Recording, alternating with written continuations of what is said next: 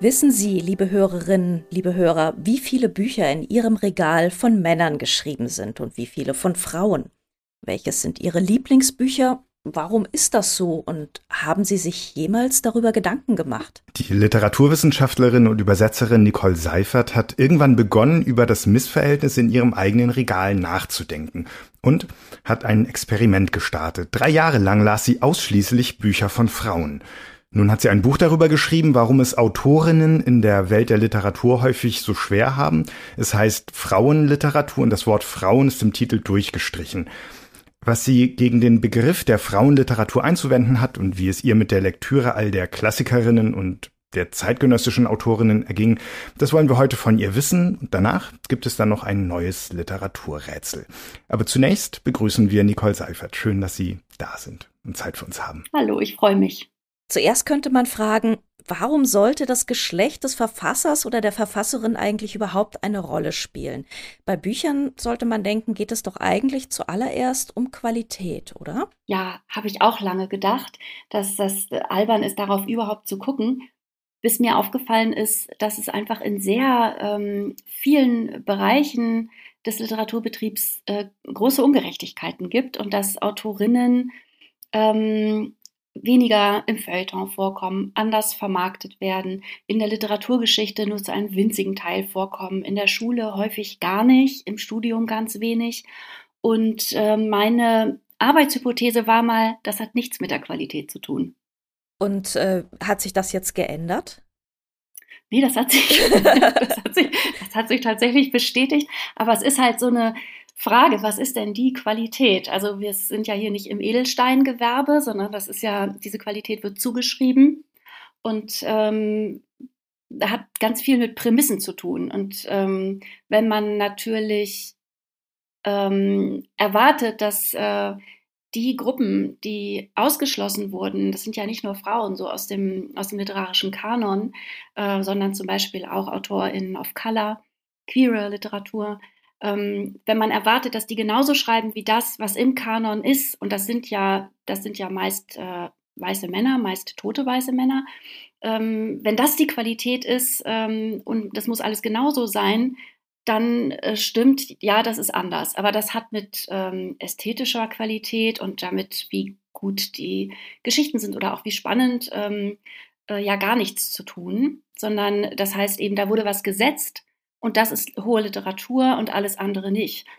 Und das hat sich für mich, ähm, ja, also das, das ist letztlich der Punkt. Das ist, ist eine Frage der Zuschreibung und nicht irgendeiner vermeintlichen reinen Qualität. Das heißt, in den drei Jahren, die Sie jetzt ähm, Bücher von Frauen gelesen haben, ausschließlich, haben sich nicht einfach nur die Namen, die Vornamen auf den Buchcovers geändert, sondern Töne, Klänge, Themen, Rhythmen, Erzählweisen. Was ist anders geworden in Ihrem Leseleben?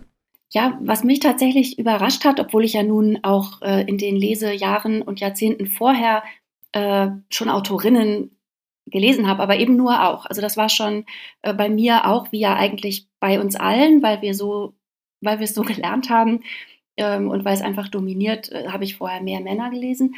Und es ist mir tatsächlich, ähm, ich war wirklich überrascht, dass, ähm, dass bestimmte Themen sich in der Geschichte weiblichen Schreibens ähm, so wiederholen und dass das auch noch nicht vorbei ist. Also zum Beispiel ähm, haben Frauen, die ja lange aufs Haus verwiesen waren und am öffentlichen Leben nicht teilnehmen sollten und durften und am Berufsleben und so, ähm, natürlich auch über diese häusliche Sphäre geschrieben. Und, äh, und da gibt es sehr viele Bilder ähm, und äh, Variationen von Metaphern des Eingeschlossenseins oder auch des Ausgeschlossenseins, was häufig dann auch dasselbe ist, wie zum Beispiel bei Marlene Haushofers Wand, ähm, die das ähm, vielleicht am besten versinnbildlicht, oder auch die Glasglocke von Sylvia Plath. Ähm, also dieses nicht am Leben teilhaben dürfen, ähm, das ist das eine. Und dann, was mir auch aufgefallen ist, ist, dass weibliche Entwicklungsromane ähm, anders sind als das, was man da so aus der Männerliteratur, ähm, auch wenn es den Begriff eigentlich nicht benutzt wird, ähm, kennt. Also das, äh, da geht es eben ähm, drum, all diese Hürden zu überwinden, die äh, Frauen in den Weg gestellt wurden, ähm, historisch. Ähm, aber das äh, Überraschende ist eigentlich, das sind Bilder, die bis heute variiert werden und in weiblichem Schreiben vorkommen, gerade bei Gegenwartsautorinnen, die ähm, genau sich mit diesem, äh, also sich mit diesem, äh, was jetzt während Corona auch nochmal so deutlich wurde, dass es eben doch die Frauen sind, die zu Hause bleiben und sich um Haushalt und Kinder kümmern. Ähm, das ist ja, ist ja nicht so, dass äh, wir das komplett hinter uns gelassen hätten. Und darüber wird eben auch nach wie vor geschrieben. Ich finde es interessant, dass sich diese Arbeitsbedingungen, auf die man wahrscheinlich auch noch mal kommen müssen, ähm, sich wirklich auch ästhetisch niederschlagen in etwas, was du den weiblichen Bildungsroman nennst, der eben eine besondere Form ist, beziehungsweise ich habe jetzt auch öfter ähm, das Stichwort der Heldinnenreise im Gegensatz zur Heldenreise gehört, die eben ähm, Konflikte anders löst, also nicht da so sehr durchs Rausgehen, äh, Drachen totschlagen, wiederkommen, Prinzessin heiraten, jetzt mal so ganz schlicht gesagt, sondern dass es da um andere Dinge geht, um Selbsterkenntnis, um äh, Netze knüpfen, um äh, Kommunikation zum Beispiel, um eine andere Art von Entwicklung. Und genau, und auch um eine andere Art von Erkenntnis. Also es, ähm, es geht tatsächlich ähm, letztlich auch darum, äh, so gewisse patriarchale Strukturen mehr oder weniger beim Namen zu nennen. Das ist natürlich sehr unterschiedlich, aber einfach auch männliches Verhalten mh, hm, einordnen zu lernen und einen Umgang damit zu finden. Und das ist, das ist schon bei den Brontes so. Und also letztlich kann man wirklich sagen, dass es auch in, in dieser ähm, frühen, moderneren Literatur, auch bei, bei Jane Austen, also bei dem, was wir heute noch lesen, ähm, genau darum geht, diese ähm, äh, also immer so um die Grenzen dessen, was Frauen möglich ist und wie weit man da äh, gehen kann und, und möchte. Und das ist der Konflikt. Ne? Also wenn man, ähm, also meistens ist es so, dass, dass die ähm, Protagonistinnen schon versuchen, diese Erwartungen zu erfüllen, die an sie gestellt werden und damit aber eben nur sehr bedingt glücklich werden und es ihnen auch nur sehr bedingt ähm, gedankt wird im Sinne von, das hat jetzt was gebracht, sich diesen äh, Erwartungen anzupassen, ähm, statt den eigenen Weg zu gehen. Und das finde ich unheimlich spannend. Das war mir eben überhaupt nicht klar in dem Ausmaß, bevor ich mich jetzt so konzentriert habe auf das Thema. Könnten Sie uns mit einem Buch, ähm, mit einem genaueren Einstieg in ein Buch, Blick in ein Buch, Lust darauf machen, das zu lesen als nächstes? Also was ich ähm, besonders spannend fand, ist der Vergleich den äh, es auch gibt in meinem Buch, ein genaueres, genauerer Vergleich von äh, Theodor Fontane und Gabriele Reuter. Den Namen Gabriele Reuter hatte ich äh, auch noch nie gehört. Die hat im selben Jahr, in dem Effi Briest erschienen ist, auch einen Roman auf den Markt gebracht. Der hieß Aus guter Familie und äh, war genauso wie Effi Briest ein Riesenerfolg. Und ähm, Gabriele Reuter war da auch keine Unbekannte mehr. Ähm, einiges jünger als Fontane, aber es war ihr, glaube ich, ihr dritter oder vierter Roman, war auch super gut besprochen, wie Fontanes Effi Briest und wurde so ein richtiges Kultbuch. Und, ähm, und es geht auch, das ist, das ist das Interessante, deshalb lässt es sich auch so gut vergleichen, wie bei Effi Briest, um eine Protagonistin, die eben eigentlich diesen Erwartungen ähm, gerecht werden will und die aber daran scheitert aus unterschiedlichen Gründen und am Ende, wie Effi Briest, ähm, einsam und krank ist und stirbt. Und ähm, das finde ich deshalb so spannend. Äh, das, das ist anders geschrieben als Fontane. Also Fontane hat ja immer dieses gemütliche, humorige und irgendwie hat am Ende alles seine Richtigkeit. Das ist deshalb so interessant, weil Effi Briest am Ende, was, was da seine Richtigkeit hat, ist, dass Effi Briest die Schuld an allem, was geschehen ist, auf sich nimmt. Und das ist bei Gabriele Reuter total anders. Dass äh, deren Protagonistin, also da ist die, da wird die Schuldfrage ganz anders ähm, äh, dargestellt. Also das ist, äh, das ist eine Protagonistin, die möchte alles richtig machen. Die, dieser sehr enge Korridor der, ähm, der Frauen zu der Zeit, also im, im, ähm, unter Kaiser Wilhelm möglich war, war ja äh, letztlich äh, Jungfrau, Ehefrau, Mutter ne, und so weiter und nichts anderes. Und äh, Gabriele Reuters Protagonistin kann nicht heiraten, weil ihr Bruder ihre Mitgift verspielt hat. Und damit verschließt sich ihr diese Tür. Und dann versucht sie daraus das Beste zu machen und äh, dann erlebt dann noch mehr ähm, äh, Unglückliches und das, das, da haben immer Männer ihre äh, Hände im Spiel oder sind da ähm, sehr entscheidend. Und da ist die, da ist ganz klar, ähm, woran das liegt, dass die zugrunde geht, nämlich letztlich an den Männern beziehungsweise an dem System, dass, ähm, dass Männern all diese Möglichkeiten äh, gibt und es auch, es ist dann auch okay, dass es alle auf Kosten dieser Frau leben. Und das, ich denke, dass das der Grund dafür ist, dass dieses Buch dann komplett oder die ganze Autorin komplett in Vergessenheit geraten ist. Also wo es von Fontane eben mehrere Gesamtausgaben gibt, der war nie vergessen, Schullektüre bis heute kennt den Namen Gabriele Reuter niemand und das ist, äh, es ist unbequem. Es ist auch nicht ganz so easy zu lesen, weil es eher naturalistisch ist. Also im Sinne von äh, mit ähm, ab und zu auch mal Dialekt und es ist eben alles ein bisschen ja weniger gemütlich, nicht nicht so schön. Und gerade in dieser Zeit werden ja momentan sehr, sehr viele Autorinnen wiederentdeckt. Also äh, Irmgard Coin oder Gabriele Tergit oder Vicky Baum. Also da muss es ja unglaublich viele Leute oder viele, viele Autorinnen Anfang des 20. Jahrhunderts gegeben haben, die auch unglaublich erfolgreich waren für sich, aber die komplett verschüttet wurden. Ähm, waren die alle zu irgendwie zu trostlos, zu unbequem? Das kann ja eigentlich nicht sein. Nee, das glaube ich gerade bei diesen Autorinnen jetzt auch überhaupt nicht. Ähm, ich glaube, die waren zu erfolgreich. Das ist nämlich auch was, da wird auch gern mit zweierlei Maß gemessen. Ähm, das gibt es ja auch bei François Sagan oder so. Es wird dann immer bei den richtig erfolgreichen Autorinnen angenommen, wenn die so erfolgreich sind, dann ist das nicht so gut. Und ähm, das, und die sind, also bei diesen, gerade bei Vicky Baum und Gabriele Terget, die ähm, oder auch Marlene Haushofer, die, die werden, die haben auch alle äh, keine Gesamtausgaben. Also der Schöffling Verlag macht sich da ja gerade sehr verdient um Gabriele Terget, aber was jetzt die Zeit zwischen dem ursprünglichen Erscheinen und jetzt betrifft, da, ähm, da, da hat, die wurden nicht gepflegt von ihren Verlagshäusern. Und das, das, da ist einfach eine, eine Geringschätzung, die ich ähm, strukturell nennen würde. Heißt das eigentlich, wir waren schon mal weiter, wenn eine solche Zahl von Autorinnen früher in der ersten Hälfte des 20. Jahrhunderts so erfolgreich war und dann vergessen worden ist? Ist das sozusagen ein, ein Backlash, den man da beobachtet? Ja, ich fürchte ja. Also diese Zeit zwischen den Weltkriegen war auf jeden Fall eine Blütezeit für Autorinnen, war auch eine ähm, äh, Hochzeit der Emanzipation, nachdem die Frauen ja auch, ähm, als die Männer an der Front waren, äh, einspringen mussten überall und sich das danach auch nicht haben nehmen lassen. Ähm, aber dann kam der Nationalsozialismus und äh, und hat so viel rückgängig gemacht, hat auch zum Beispiel wieder rückgängig gemacht, dass ähm, Frauen als Anwältinnen und so in bestimmten Berufen arbeiten durften. Und ähm, ich habe mich das tatsächlich gefragt, auch als ich mich mit Frauengeschichte jetzt beschäftigt habe ähm, beim Schreiben des Buches, ob wir, ob wir da eigentlich überhaupt schon wieder sind, wo wir in den 20er Jahren mal waren. In mancher Hinsicht ähm, könnte man das wahrscheinlich bestreiten. 1929 war das, als Virginia Woolf ähm, A Room of One's Own geschrieben hat, ihren Aufsatz Ein Zimmer für sich allein.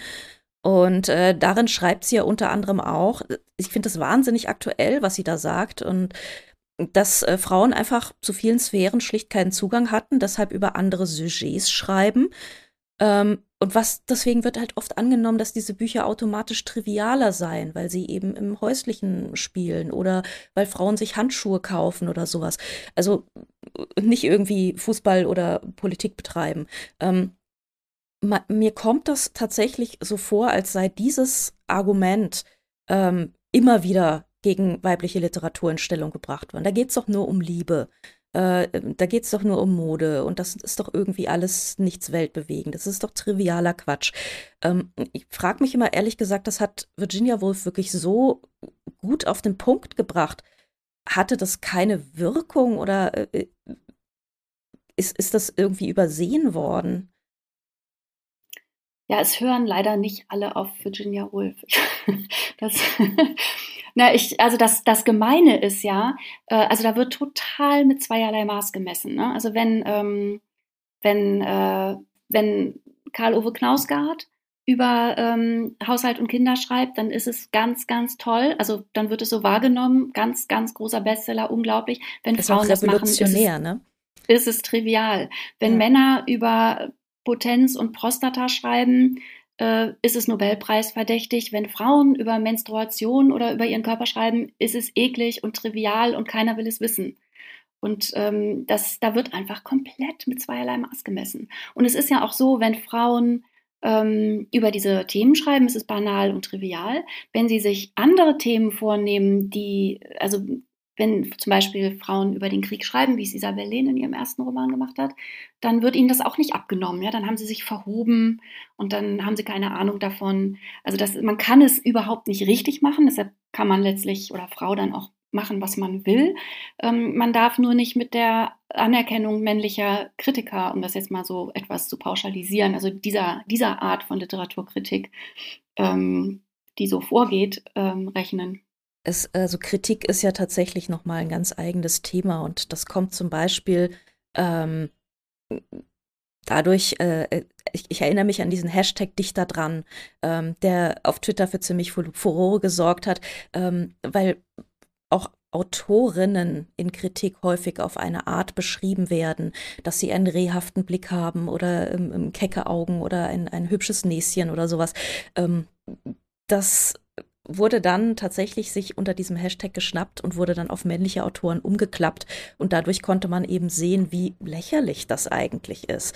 Ähm, das, oder dieses, dieses Etikett des Fräuleinwunders ist ja auch so ein etwas ähm, paternalistisches Schultertätscheln. Äh, so, jetzt können die jungen Mädchen auch schreiben. Ähm, gibt's das jetzt, also wie, wie, wie wird man dem Herr, frage ich mich. Ja, das, äh, das frage ich mich auch. Ich, mein Ansatz ist Aufklärung. nee, ich glaube wirklich, dass, ähm, also dieser Satz, mit dem mein Buch schließt, äh, den habe ich mir ja von Siri Hustvedt geliehen. Ähm, wir müssen uns bewusst machen, wie schief ähm, nicht nur unser Leseverhalten ist, was wir lernen, was literarisch wertvoll ist und sondern eben überhaupt letztlich hat das ja was mit Geschlechterstereotypen und unserer Wahrnehmung da zu tun. Und das ist eben auch vollkommen schief.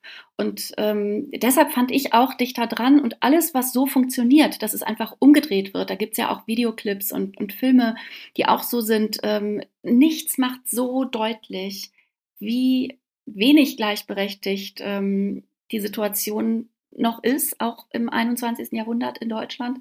Ähm, ja, und, äh, und letztlich auch, äh, was letztlich ja auch was getan werden kann. Also das, das zeigt ja, wie, ähm, wie unterschiedlich man auch, wer sich wie anziehen darf. Ja, also all, wer was, welches Kind, junge Mädchen was geschenkt bekommt und so, das ist eben, da, da ist schon sehr viel Normierung und, und Wertung von Anfang an mit dabei. Das ist so der Rahmen, in dem ich das sehe und, ähm, und ganz ohne den kann man es auch nicht betrachten.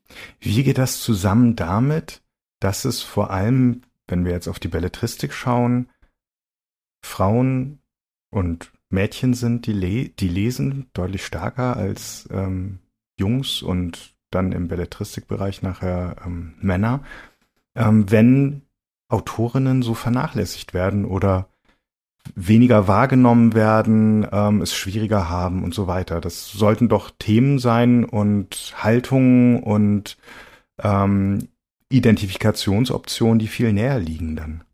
Ja, sollte man meinen. Ich habe da auch keine richtige Antwort drauf. Also ich, ich denke einfach, dass diese, diese Bewertungen, ähm, die wir so erlernen, natürlich auch darauf wirken, was sich Frauen zu lesen aussuchen. Das ist ja auch okay. Also Frauen können natürlich können alle Männer und Frauen lesen. Es geht nur, es geht nur um dieses Ungleichgewicht, das eben damit losgeht. Ähm, dass, und das hat schon ähm, Ruth Klüger in den 90er Jahren geschrieben, dass dadurch, dass zum Beispiel in der Schule nur männliche Autoren gelesen werden, lernen die Kinder eben, und das ist heute noch so, von Anfang an, äh, diese Männerthemen sind wichtig. Was Männer schreiben, ist wichtig. Was Männer erleben, ist wichtig. Und wenn das von Frauen nicht vorkommt, dann ist das wohl nicht wichtig. Da hat sich nichts geändert. Das lernt meine Tochter noch genauso wie ich. Und ähm, Das, äh, das finde ich schon ziemlich äh, krass. Und Isabel Lehn hat ja ähm, ein Essay auch zu dem Thema geschrieben, einen ganz tollen, äh, worin sie, wo sie beschreibt, ähm, wie sie in den Schreibworkshops, die sie gibt, ähm, vor Schreibschülerinnen sitzt, die auch erstmal gar nicht viele Autorinnen kennen, nicht weil sie ungebildet wären, sondern weil es, weil es ein strukturelles Manko ist. Ähm, und die dann bei der Frage, oder die dann, wenn sie anfangen zu schreiben, erstmal aus einer männlichen Perspektive schreiben, weil sie denken, so geht Literatur. Und, ähm, und dann erstmal sozusagen äh, es ihre, sie es als ihre Aufgabe sieht, ähm, den Literaturbegriff wieder zu öffnen und, äh, und eben zu sagen, alle Themen sind literaturfähig. Schreibt ähm, genau darüber, worüber ihr schreiben wollt. Schreibt euers. Und das ist eben nicht das, was wir lernen. Das ist, äh, das ist ähm, relativ revolutionär. Jetzt wird ja auch ziemlich oft eingewendet, also gerade im Sinne von Literatur und Klassikern, äh, Frauen hätten früher ja weniger Zugang zu Bildung, was ja auch stimmt, und haben seltener geschrieben. Ähm, und da sind dann halt einfach nicht so viele epochale Meisterwerke dabei. Da gibt es halt einfach nicht so viel. Stimmt das? Also ähm, ja, Frauen hatten weniger Zugang zu Bildung und haben weniger geschrieben. Frauen haben aber, schreiben schon genauso lange wie Männer, die haben immer trotzdem geschrieben. Ähm, und wenn sie es irgendwie sehr umständlich mit ähm, ihren sonstigen Aufgaben vereinbaren mussten, äh, und da gibt es wahnsinnig viel wieder zu entdecken. Und ob das dann epochale Meisterwerke sind, da sind wir wieder bei der Frage, ähm, wenn, wenn man nur das sucht, ähm, was, was es schon gibt, aber von Frauen, dann äh, wird man wahrscheinlich nicht finde ich, Das ist aber auch wirklich nicht das Spannende daran, das Gleiche irgendwie nochmal in Grün äh, zu suchen oder zu finden. Ähm, so, es ist einfach, äh, es gibt da so viel, so raffiniertes, so witziges und so Gutes zu entdecken. Und da sind uns die englischsprachigen Länder weit voraus. Im, im Entdecken. Also was die deutschen Verlage im mhm. Entdecken, im Wiederentdecken, genau. Und was die deutschen Verlage ähm, partizipieren daran, also indem sie das auch ähm, jetzt auch übersetzen. Aber ähm, ich denke, es dürfte auch im deutschsprachigen Bereich ganz viel wieder zu entdecken geben ähm, aus dem gesamten 20. Jahrhundert. Ne? Also auch zum Beispiel in den 70er Jahren, 80ern ist ja unheimlich viel in diesen Frauenreihen erschienen, die es gab bei Ulstein, Rowold, Fischer.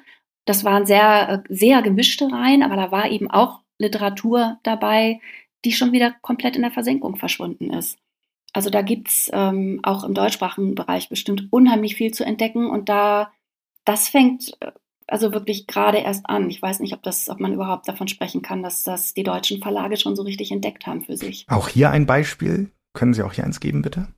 Ja, gibt's eben noch nicht so viele. Gabriele Tergit ist natürlich, drängt sich auf. Also weil das, ähm, weil der Schöffling Verlag das ja auch im großen Stil macht, richtig schöne ähm, Hardcover und jedes Programm kommt neues.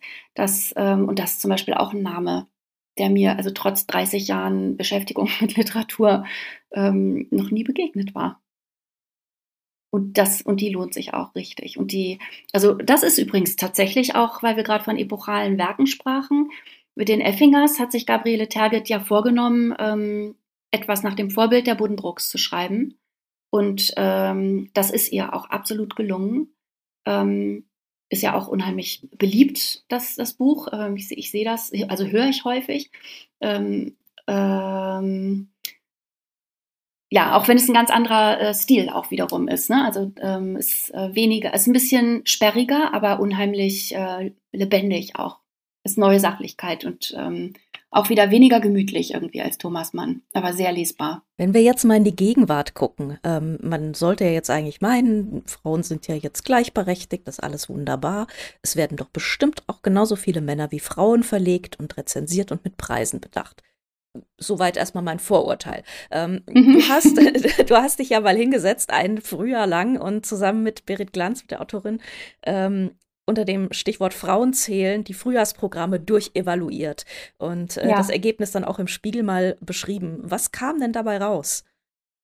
Ja, die, man muss davor sagen, was vorher gezählt worden war, waren ja die Rezensionen. Und dann war immer die Frage, ja, aber wenn das bei den Rezensionen in den Feuilletons so ein krasses Ungleichgewicht ist, und da ist es eben ungefähr ein Drittel gewesen, ähm, Bücher von Autorinnen und zwei Drittel Bücher von Autoren, die besprochen werden. Liegt das nicht vielleicht daran, dass das einfach auf dem Markt so ist, das Verhältnis? Und das heißt, wir mussten dann irgendwann uns das auch mal angucken, was aber natürlich total schwierig ist, weil wie will man das zählen? Zumal es ja immer äh, um literarische Wertzuschreibung geht. Also das ist ja der, es geht ja nicht einfach darum, was ist auf dem Markt. Ähm, ne? Also wenn zum, also Kinder- und Jugendbuch oder Genre-Literatur oder so, darum ging es uns ja nicht. Es geht ja gerade um diese Frage, was ist literarisch? Und dann haben wir also gesetzt, wir untersuchen jetzt die ähm, Vorschauen der Verlage, die entweder einen Titel auf der ähm, Bestenliste des Südwestfunks hatten im letzten Jahr oder in den letzten, weiß ich nicht mehr, fünf Jahren, glaube ich, ähm, einen Titel auf der Longlist des Buchpreises. Also wodurch dann schon mal literarischer Wert zugeschrieben wird. Und da kam unterm Strich raus, ähm, dass in den äh, Programmen dieser Verlage 60 Prozent Männer und 40 Prozent Frauen sind. Das äh, könnte man jetzt sagen, ist ja fast gleich. Heißt aber, dass es, ähm, wird jetzt kurz kompliziert, 50 Prozent mehr Bücher von Männern sind. Ne? Also wenn man 60 Bücher von Männern hat und 40 von Frauen, dann, äh, dann sind es eben doch äh, 50 Prozent mehr Bücher von Männern. Und äh, außerdem, wenn man genauer hinguckt, dann ähm, ist es auch so, dass je literarischer das Programm, also je renommierter, also zum Beispiel, wenn man bei Surkamp guckt oder so, ähm, oder auch bei Hansa, so bei, bei den ähm, sehr literarischen, bei den Kernprogrammen dieser sehr literarischen Verlage, dass es da dann auch ähm, deutlich schlechter war als 60-40. Also das, das heißt, dieses Ungleichgewicht gibt es überall, aber in unterschiedlichem Ausmaß. Und es ist eben bei den Rezensionen nochmal, also die Auswahl die dann da stattfindet, verschärft es nochmal. Das war jetzt ein bisschen kompliziert, ich hoffe. Aber mir ist ich tatsächlich aufgefallen, dass Bücher von Frauen auch teilweise wirklich anders verkauft werden. Also ich hätte beinahe ähm, mir ist es wahnsinnig aufgefallen bei Elizabeth Strout mit Blick aufs Meer. Ich hätte das fast nicht gekauft, weil ich dachte, das ist ein fröhlicher Sommerroman. Es hat ein hellblaues Cover, es ist ein hübscher Leuchtturm drauf. Und das Ding hat irgendwie einen Pulitzer-Preis bekommen für ähm, die Darstellung dieser äh, neuenglischen Kleinstadt. Ähm, das sieht man diesem Buch aber überhaupt nicht an und man denkt, das ist ein fröhliches Sommerbüchlein. Ähm, also das, das ist schon so ein, ein Vergleich, aber halt irgendwie ein recht schlagender. Ist das auch sowas, was, was systematisch ist, dass man die Bücher einfach anders verkauft oder unterverkauft? Ja, ich, das ist mein Eindruck auch, auf jeden Fall. Ähm, da sind wir wieder bei dem, wovon wir eben gesprochen haben, dass die Kundschaft ja zum größten Teil, also das, der größte Teil sind Leserinnen. Und ähm, das, das wird dann so ein bisschen, das kriegt dann so ein Genre Touch in der Hoffnung, es auch wie, wie Genre verkaufen zu können. Was aber natürlich auch wieder bedeutet, äh, die wenigsten Männer werden noch danach greifen, obwohl es eine Pulitzer-Preisautorin ähm, ist. Und das, äh, also das ist auch, ich habe ja auch für das Buch mit vielen Autorinnen gesprochen und das ist schon auch was, was ähm, viele beklagen, dass sie so in die ähm, unterhaltsameren Verlagsbereiche, Imprints, in die Imprints geschoben werden. Ähm, und und eben und dann und so Cover bekommen, ähm, die es so ein bisschen downgraden.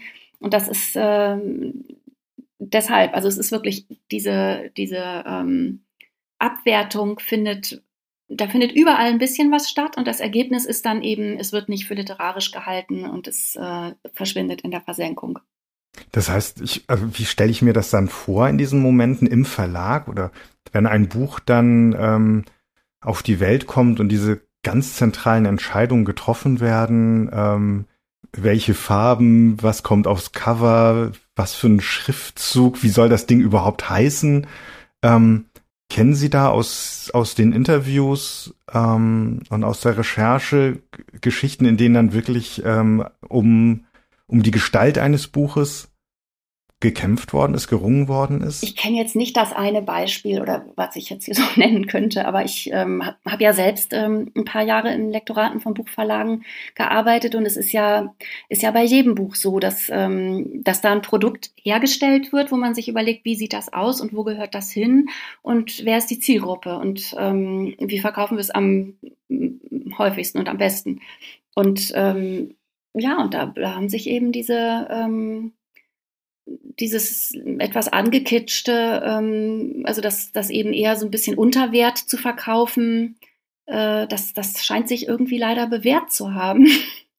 ähm, zum vielleicht, ich weiß es nicht, zum finanziellen Vorteil der Autorin weiß man auch nicht, weil wenn natürlich was im Taschenbuch erscheint, Autorinnen kriegen ihr Honorar ja nach dem, äh, es, das ist ja ein Anteil des Ladenpreises. Ähm, ist natürlich schöner wäre natürlich, äh, das wäre ein Hardcover, doppelter Preis. Ähm, und vielleicht einfach mit einem grafischen Cover oder so. Ne? Also würde, würde ich mir, wäre ich eine, würde ich literarische Fiction schreiben, würde man sich das natürlich wünschen. Und, das, da, und da ist eben wirklich eine Schieflage. Also ich denke da, ich habe da auch schon öfter ähm, Bücher von Männern gekauft, wo ich dachte, warum, das ist doch Unterhaltung. also warum, warum erscheint das jetzt in diesem Programmbereich und wird so aufgemacht? Mhm, mhm. Also ich glaube, das, ähm, das geht in unterschiedliche Richtungen mhm. da. Und es geht ja im Buchhandel auch noch weiter. Ich erinnere mich gerade an eine Sache, die mir ein Buchhändler einer großen Kettenbuchhandlung vor, es ist nicht, nicht zehn Jahre her, erzählt hat, und es kommt mir vor wie letztes Jahrhundert, ähm, nämlich dass die beiden großen Tische im Eingangsbereich dieser Buchhandlung, ähm, die sind, auf die man es schaffen muss, damit man Umsatz macht. Und der eine Bereich, die, die hatten also interne Namen, der eine Bereich hieß große Gefühle und der andere Tisch hieß freche Frauen. Nein, ich hab's befürchtet. Und es, ja, es hört sich wirklich an wie 60er Jahre oder so, ja. Aber das ähm, ja, ja, gibt's wahrscheinlich äh, heute noch. Furchtbar. Also diese freche Frauen, das, ähm, das war ja in den, also als ich meine Ausbildung im Verlag angefangen habe, 92, da kam gerade dieses ähm, äh, gute Mädchen kommen in den Himmel, böse kommen überall hin und dieses und dieses diese Frauenreihen und diese frechen Frauen und Hera Lind und so, das war da ganz groß. Und das war ja eine Reaktion auf die auf die zweite Welle der Frauenbewegung, äh, die eben auch auch darauf hingewiesen haben, ähm, wie schlecht bestimmtes eingerichtet ist in unserer Gesellschaft und, äh, und auch auf äh, Dinge, an denen sie leiden, hingewiesen haben. Und äh, das wurde dann eben ähm, also oft als so als, als Lamoyant und Opfergehabe und so abgetan, will keiner hören. Und dann gab es eben auch viele Frauen, die so, ähm, die darauf auch keine Lust hatten und, und dann so das Gegenteil, ne? das war dann so der Gegenentwurf, die frechen Frauen und die leidenden Frauen. Und deshalb das sind dann also, die großen ja, Gefühle. Klar, hm, völlig. Das Leiden, ja. Völlig, und die großen Gefühle, ja. Das ja. ist ja das Leiden dann offenbar. Also völlig, völlig überholt, hm. diese ganzen Schubladen. Ja, aber äh, sehr beständig. Das haben Schubladen so an sich. Der Neuerscheinungstisch bei Hugendubel ist mir auch, das ist mir irgendwann mal aufgefallen, tatsächlich getrennt. Links die Männer, rechts die Frauen, je nachdem, auf welcher Seite man steht. Also es ist irgendwie Aha. sehr, sehr seltsam. Mhm. Ja. Also immerhin, immerhin gibt es ähm, äh, Frauen, denn ich war, ähm, das ist jetzt schon zwei Jahre her, in einer sehr literarischen Buchhandlung einer deutschen Großstadt und habe da mal geguckt, was, ähm, äh, also habe gezielt nach Autorinnen gesucht ähm, und es gab unglaublich wenige. Und das lag natürlich auch wieder nicht daran, dass es, ähm, dass es die nicht gäbe, sondern es ist dann eine Frage, was da eingekauft worden ist von der, von der Buchhandlung. Und das, ähm, das war ein ganz schlechtes Verhältnis ich habe ein bisschen die Hoffnung, dass sich das vielleicht jetzt geändert hat, weil es, ähm, weil es jetzt einfach so viele Bücher gibt, die auch ja ähm, sehr im Gespräch waren im Frühjahr und sich auch, weil wir es eben mit Literaturpreisen ähm, äh, kurz angesprochen haben, da hat es sich ja auch äh, jetzt sehr geändert in den letzten ein, zwei Jahren. Wobei eben das ähm, auch einfach nur eine Momentaufnahme sein kann. Im Frühjahr hatten wir jetzt tatsächlich auch sehr viele Bücher von äh, Autorinnen mit Migrationshintergrund, denn das ist ja jetzt nur der nächste Schritt in Sachen Diversität, dass wir nicht nur nach Männern und Frauen gucken, sondern vielleicht auch nach äh, äh, schwarze Personen, nicht-binäre Autorinnen, Autoren, äh, also weitere Vielfältigkeit und Ausdifferenzierung, dass wir einfach mal irgendwie von den toten weißen alten Männern wegkommen, so. Ja, und also alles ist eigentlich spannender, weil das haben wir jetzt jahrzehntelang alle gelesen. Und äh, es ist, ich finde es so großartig, was, was im Moment alles auf den Markt kommt und dass das auch alles, ähm, dass die Verlage dem auch, äh, ich meine, Verlage sind Wirtschaftsunternehmen, die gehen natürlich auch auf den Zeitgeist, aber es ist, ähm, also deshalb habe ich immer ein bisschen Sorge, dass das auch einfach wieder verschwindet und nichts Nachhaltiges ist. Aber dass es im Moment so ist, dass Autorinnen of Color ähm, so in den Vordergrund äh, kommen und auch queere Autorinnen. Ich übersetze jetzt gerade den Roman einer Transfrau, der auch Spitzentitel wird ähm, in dem Verlag und so. Das also das sind alles, finde ich, sehr gute Entwicklungen, weil das sind einfach, es sind so spannende Bücher. Also das waren wirklich die spannendsten drei Lesejahre seit sehr langer Zeit für mich. Ich muss gerade an ein Gespräch denken, das ich mit einer Leserin hatte, die ich sehr schätze. Und die sagte mir, es würde nur ganz, ganz selten vorkommen, dass sie eine Frauenfigur liest in einem Roman, der sie wirklich glaubt, der sie wirklich also so bis in die Tiefe hinein glaubt. Ähm, und das eine Beispiel, was sie da nannte, war ähm, Surfacing von Margaret Atwood, der Roman. Habe ich sofort gelesen mhm. dann und so weiter und dachte auch, ja, also ähm, erstaunlich habe ich so noch nicht gelesen. Geschichte von vier jungen Leuten, ähm, ein eine junge Frau und ihre drei Freunde, ihr Freund darunter, die auf eine ähm, Insel fahren in Kanada in einem See, um den verschwundenen Vater oder auf den Spuren dieses äh, verschwundenen Vaters dieser dieser Heldin. Ähm, ganz tolle Geschichte. Und ähm, danach habe ich mich gefragt, ähm, fehlt anderen Büchern da was? Ähm, Gibt es Männer, die Frauen aus Sicht von Frauen so erzählen können, dass Leserinnen sagen würden, ja, das ist eine Frauenfigur bis in die Tiefe hinein, das ist gut getroffen? Ähm, wie, wie, was, was sehen Sie da mit Blick auf die eigene Lesebiografie und was siehst du, liebe Andrea? Also ich ähm, ich habe ja jetzt tatsächlich so viel Literatur von Frauen gelesen, dass ich die von Männern gar nicht so in den Blick genommen hm. habe. Ich habe mich, ich, ich wäre sehr gespannt, äh, Romane von Männern, die ich sehr mochte, nochmal zu hm. lesen unter diesem Aspekt, ne? weil man zum Beispiel ja ähm, Madame Bovary immer wegen dieses Ausspruchs von Flaubert, Madame Bovary, c'est mhm. moi, so unterstellt, dass das irgendwie ähm, feministisch ist. Ähm, ich glaube, dass Effi Briest hatten wir ja schon, auch Anna Karenina. Ich glaube, dass das alles wird alles andere als feministisch ist. Ich würde das gerne bei Julian Barnes ähm, mal überprüfen, den ich immer unheimlich gern mochte. Ich finde Nora Webster ähm, äh, sehr gelungen von Combe Teubin ähm, fand ich damals, ähm, müsste man alles nochmal überprüfen, weil tatsächlich habe ich, wenn ich zwischendrin aus irgendwelchen Gründen ähm, Romane von Männern mal angefangen habe, jetzt in den letzten drei Jahren, ähm, die zum Teil in die Ecke geworfen, weil ich dachte, dass ich glaube kein Wort, ich glaube dieser Figur kein Wort. Also den, den Protagonistinnen dann. Und das, da wird man natürlich auch, je mehr Literatur von Frauen man liest, wird man natürlich auch anspruchsvoller. Also da ist auch die Frage, was hat man vorher eigentlich hingenommen und was für Geschichten haben wir auch da eigentlich gelernt für normal zu halten, ja?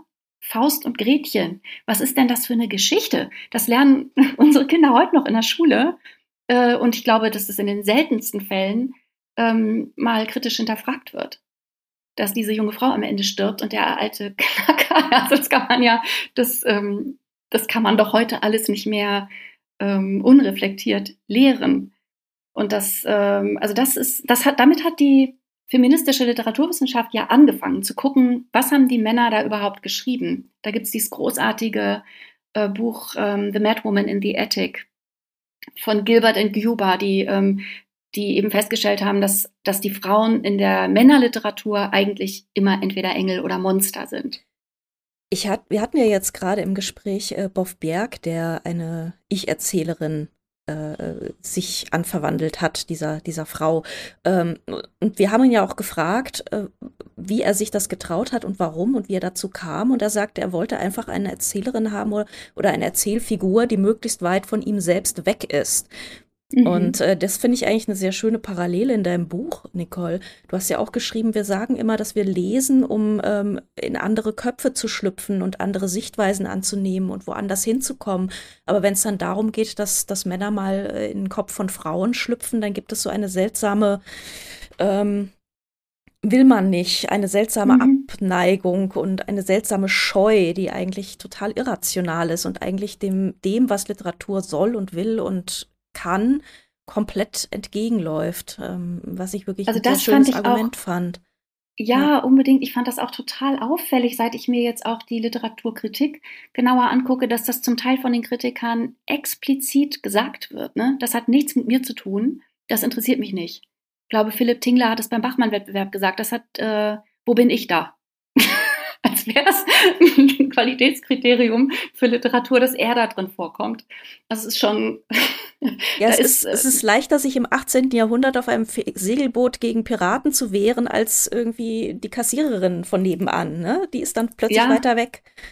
Aber da setzt sich fort, ähm, und deshalb ist es so wahnsinnig wichtig, finde ich, mit dieser Schullektüre, was wir in der Schule lernen. Mädchen lernen von Anfang an, sich in äh, Jungs und Männer hineinzuversetzen, auf so vielen Ebenen, auch durch die Schullektüre. Und andersrum findet das nicht statt. Und äh, diese, diese ähm, mangelnde Kritikfähigkeit und diese Selbstherrlichkeit, die man an so vielen ähm, Männern mit wichtigen Positionen beobachten kann, das, das ist ja alles, kommt ja nicht von ungefähr, es hängt ja zusammen alles. Welches Buch muss dringend in den Schulkanon und ist da noch nicht? Ach, ich finde ja ähm, Die Wand von Marlene Haushofer ähm, ein ganz tolles Leseerlebnis und ein ganz tolles Buch, weil das, äh, also zum einen, weil man damit gut lernen kann, äh, was Literatur ist und wie Metaphern funktionieren, weil es aber eben trotzdem eine unheimlich äh, spannende, also ein, so ein, die eine Geschichte ist, die einen so reinzieht. Und äh, dann geht es eben auch mal um eine Frau und deren ähm, Seelenleben und deren Leben und das, da ist eben ein ganz großes Defizit. Und was ich ähm, auch finde, ist dann 30 Jahre später erschienen äh, der Debütroman von Marlene Strerowitz, Verführung. Ähm, der ist auch ästhetisch unheimlich spannend, ganz viel ähm, innerer Monolog und war eben auch damals ähm, radikal. Ich finde, den, den ließ sich heute noch unheimlich äh, frisch und finde eigentlich immer noch radikal, weil er eben genau das, was ich vorhin gesagt habe, was Isabel Lehn einfordert, widmet euch wahrhaftig euren, also mit möglichst großer Wahrhaftigkeit, Ehrlichkeit, euren Themen auch und gerade wenn sie tabuisiert sind. Und das ähm, hat sie da auch gemacht, indem sie ähm, das Leben einer ähm, alleinerziehenden, berufstätigen ähm, Frau, die dann auch jemand anders kennenlernt und ähm, so erzählt nicht ganz großartig. Also diese beiden, diesen beiden Büchern, das, das ist beides Weltliteratur, die sollten viel bekannter sein. Zu Strerowitz schreiben Sie in Ihrem Buch, dass das literarische Quartett, das war mir gar nicht mehr so präsent, dem diesem Debütroman ähm, die Bezeichnung Bildungsroman abgesprochen hat. Ja, das war 96 und ähm, da hat ähm, da wurde irgendwie ich weiß nicht, ob Sigrid Löffler war, die gesagt hat, sie würde sagen, das ist ein weiblicher Bildungsroman. Und dann haben Reich Ranitzky und ähm, Hajo Steinert, der zu Gast war, äh, beide, also, also das kann ja gar nicht sein. Also auch so ein bisschen, so ein bisschen dieses Fräulein-Wunderartige, dass äh, Frauen entwickeln sich doch gar nicht, Frauen können ja gar nicht schreiben. Das kann ja schon ein Widerspruch in sich. Also so, so kam das da irgendwie rüber. Und ähm, ja, und das wurde eben auch wieder immer mit, immer mit diesen äh, immer selben Adjektiven. Das ist banal, das ist trivial ähm, und wenn, wenn es das nicht ist, dann ist es kitschig.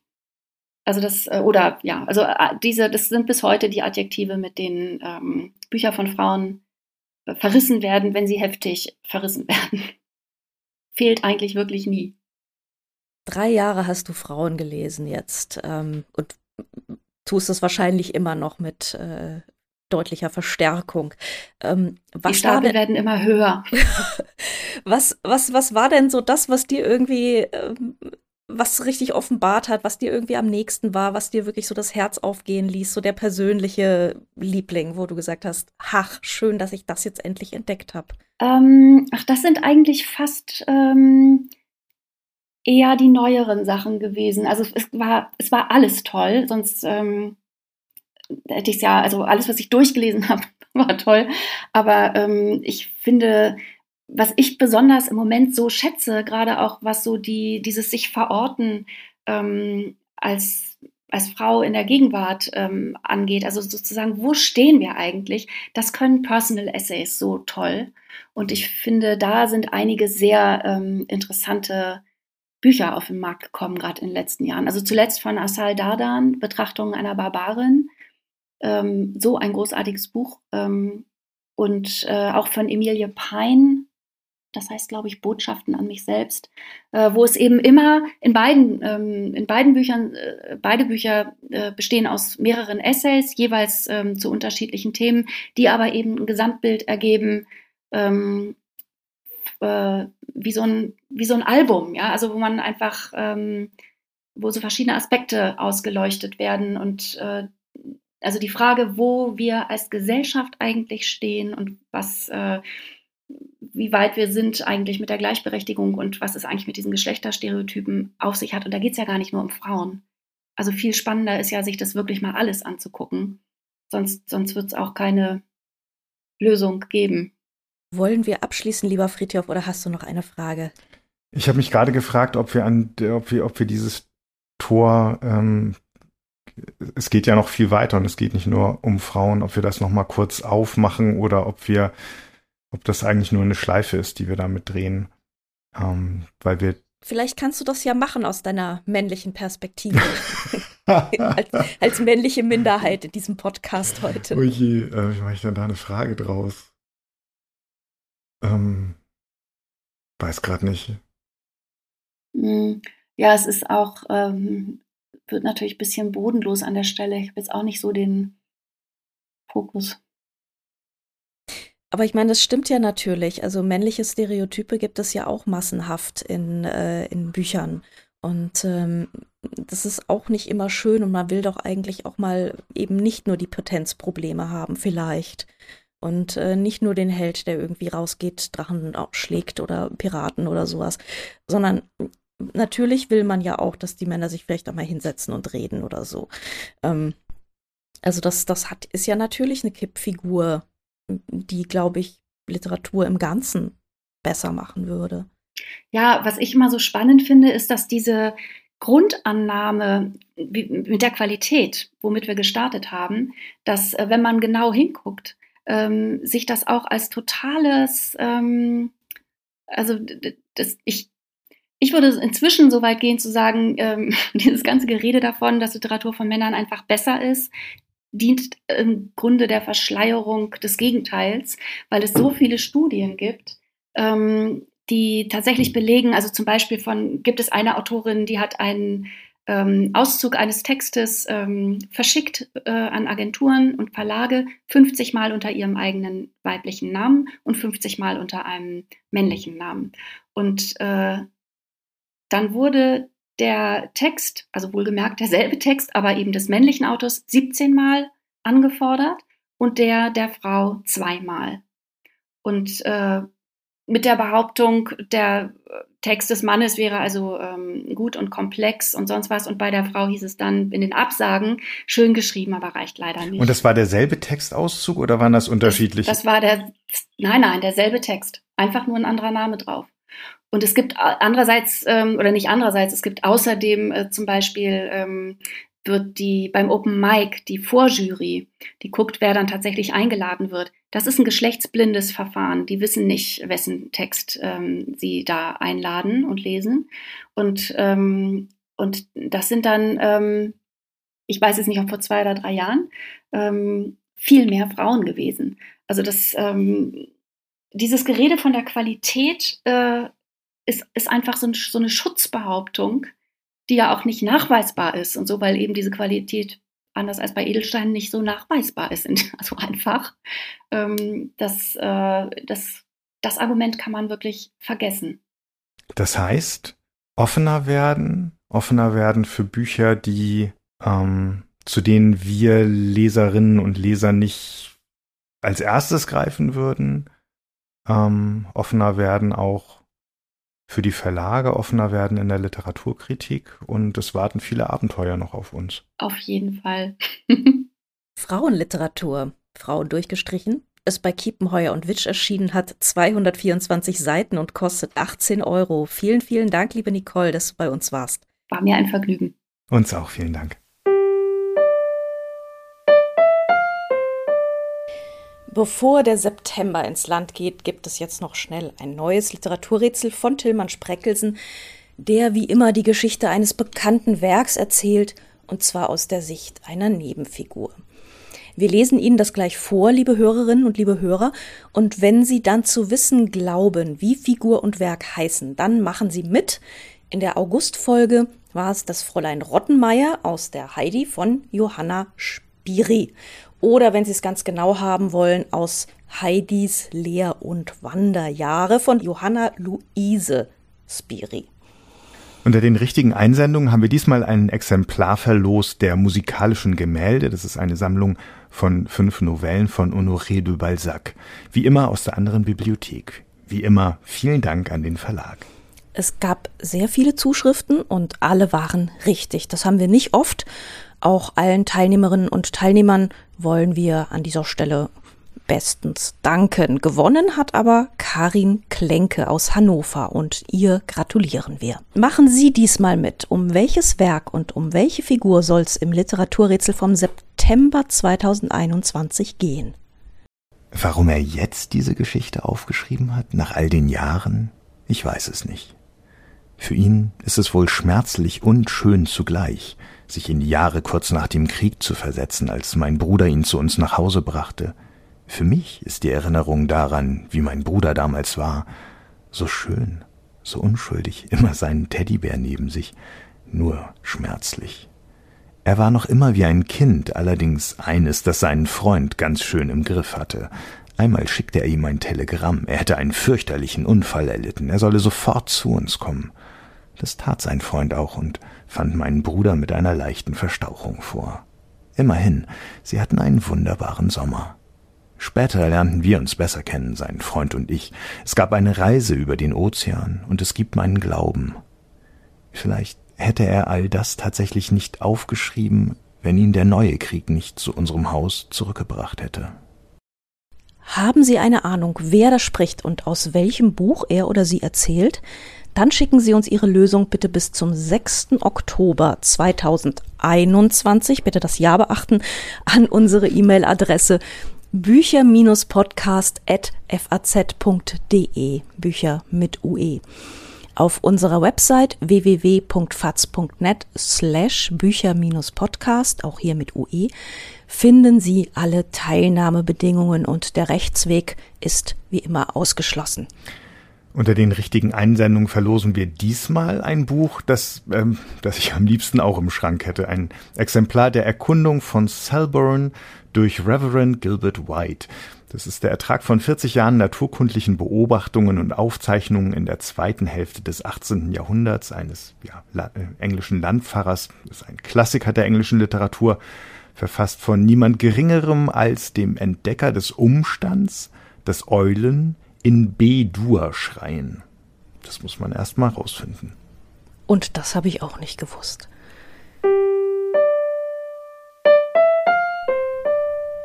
Die Teilnahmebedingungen und die Adresse für die Lösung des Rätsels finden Sie nochmal gebündelt auf unserer Seite faz.net slash Bücher-Podcast zum Nachlesen. So, wie Sie uns schreiben können, das wissen Sie jetzt. Wie Sie uns liken und abonnieren oder Sternchen geben können, das wissen Sie wahrscheinlich auch, nämlich in allen Podcatchern bei Spotify oder auf Instagram. Und da heißen wir Bücher. Natürlich auch da mit UE. Für diesmal sagen wir vielen Dank fürs Zuhören und bis bald. Bis dann.